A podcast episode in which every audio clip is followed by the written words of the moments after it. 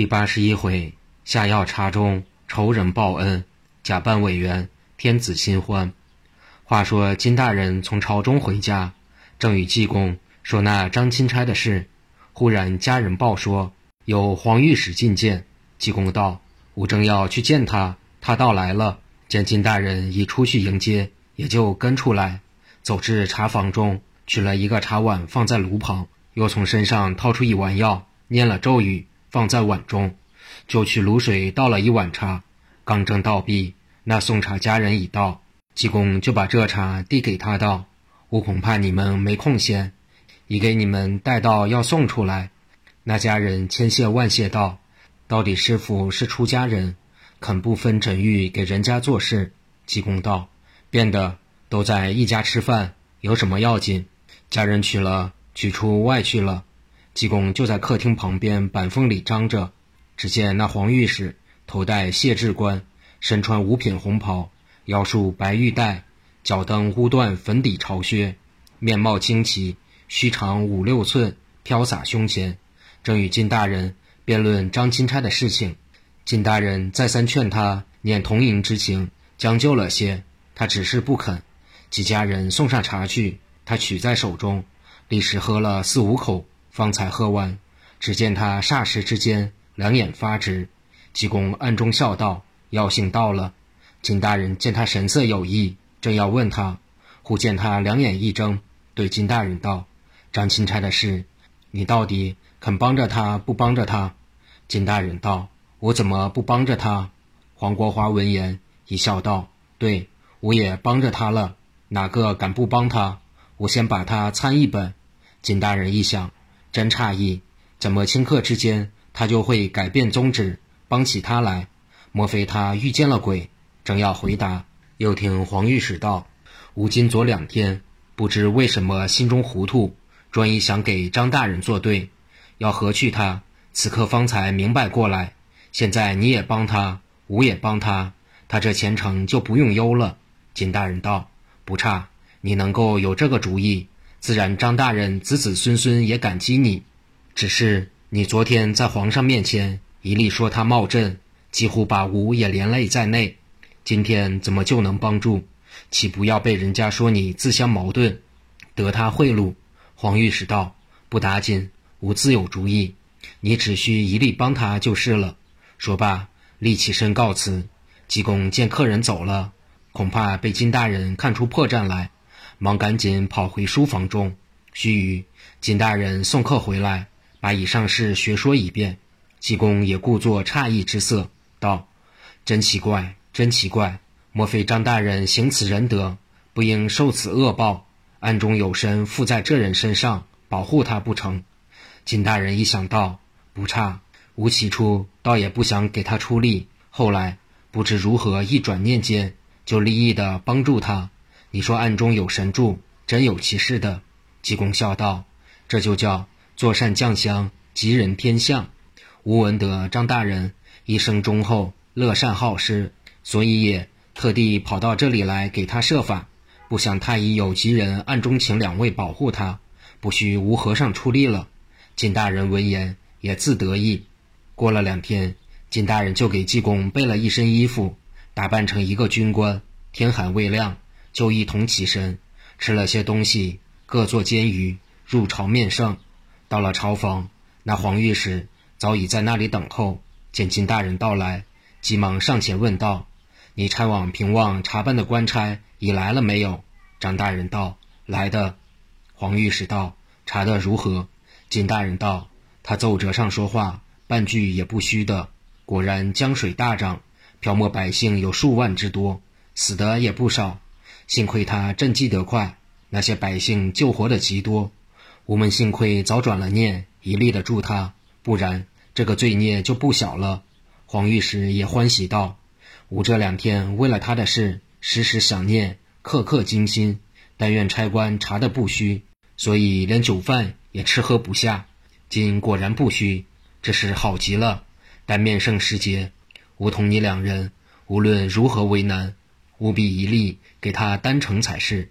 金大人道：“这是自然，不消吩咐。”说话之间，只听景阳中动，敲了三下镜边，皇帝早已坐朝，朝餐已毕。文武分两旁站立，司礼太监立在殿壁之上，高声道：“文武官员有事出班面奏，无事退朝。”金大人闻言就出班面奏。皇上问道：“卿有何事奏朕？”金大人道：“臣就为张钦差赈济的事，昨天晚上差官已回，臣已叫他随来，现在午门之外伺候召见。”皇上闻奏，就道：“宣他进来。”正要问他仔细，金大人闻语，即时退出，重又带着济公进了午门，私下对济公道：“师傅素性不羁，这里切宜谨慎，倘弄出事来，就有性命之虞。”济公点头道：“吾自会理会。”于是，一径直到殿壁之上，山呼已毕，即时跪伏。此时，济公早把身形改换，皇帝见他面目清奇。就吩咐抬起头来，济公领命，把头一昂，只见卧蚕眉、丹凤眼、鼻如悬胆、四方嘴、两耳垂肩，有棱有角。虽然虚染不多，出落得天生威武。皇帝开口问道：“你是哪里人士？”济公答道：“臣是这京师人士，姓刘，名香心。”皇帝道：“你官居何职？”济公道：“臣谬蒙金大人不弃。”保举臣做他府中长史。皇帝道：“好，吾看你相貌非常，必然称职。你这一回去查办水灾，到底怎么样？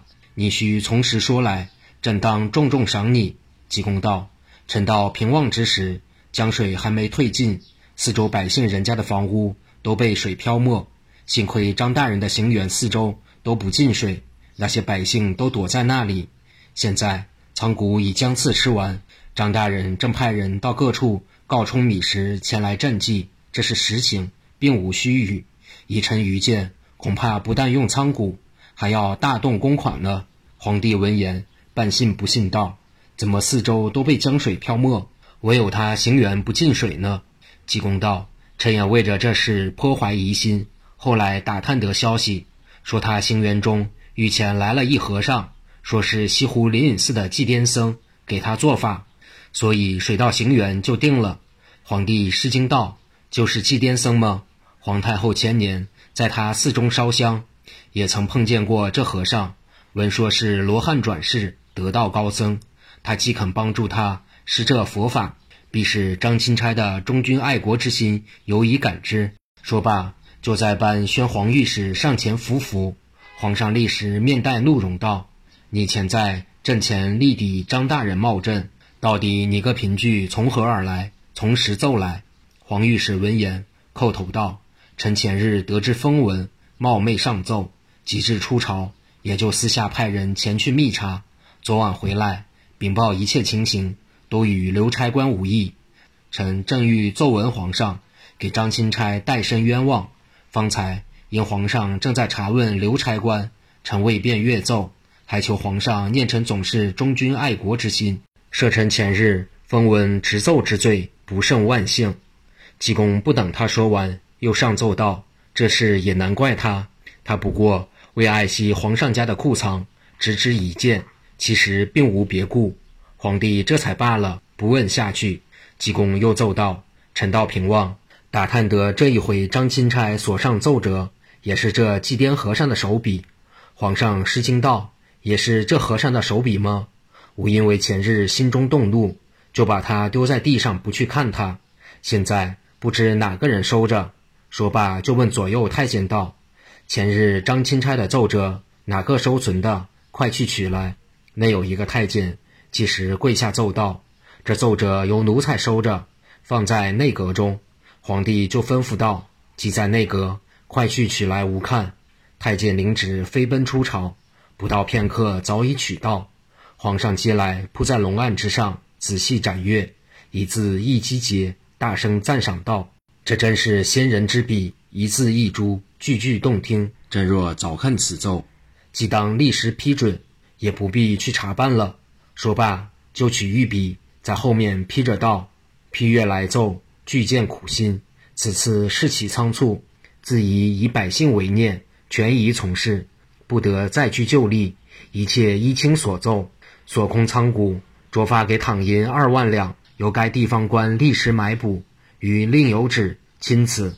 批毕又叫金大人上前拟了一道嘉奖旨意，着派刘差官紧进击往你毕，又对济公道：“你前去见了张钦差，传朕旨意，说朕要见见祭奠僧，就着他传谕祭奠，同你一块进京。”说罢，又吩咐太监到内库去取白银一千两，赏给刘差官。济公叩头谢恩，金大人也谢了恩，即时退朝。金大人带着济公回到府中，备酒给济公酬劳。济公仍把衣冠靴带脱下，仍穿回了旧衣帽，装出本来面目，方才同着金大人吃酒。金大人道：“这一次幸亏师傅奏对得法，张大人才可无事，不然非但他功名不保，而且还要追赔仓款呢。只是你方才说祭奠僧给他保护行辕，其实暗暗就说你自己。”将来如要招进朝中必见，岂不要穿破？济公闻言，用手往面上一开，说道：“大人还认识吾吗？”大人瞧瞧，顿时又变了身形容貌，连生气都变换了。济公笑道：“吾去见皇帝，照样进去，还会穿破吗？”大人道：“若照这样，不会穿破了，只是太褴褛些，见不得皇上。”济公笑道：“不要紧。”只要和尚有本领，不在衣服的好歹。说罢，酒已吃完，天也已过午了。济公就取了赏赐银两，从金府起身，到何敬清家中，会了张三，把朝中事细细说了一遍。张三同何敬清也不胜欢喜，于是立刻起身赶回平望。余路无语，不一日到了平望，见着张大人，把谕旨请出来。张大人。三跪九叩谢了恩，开读已毕，然后行宾主之礼。此时早又接到已到六百里排地上谕，说是皇太后有病，速请祭奠僧来京医治，要济公大施法术救治太后。皇上奉懿旨，造大成庙清迎圣僧，都在下回中发见，此刻暂缓。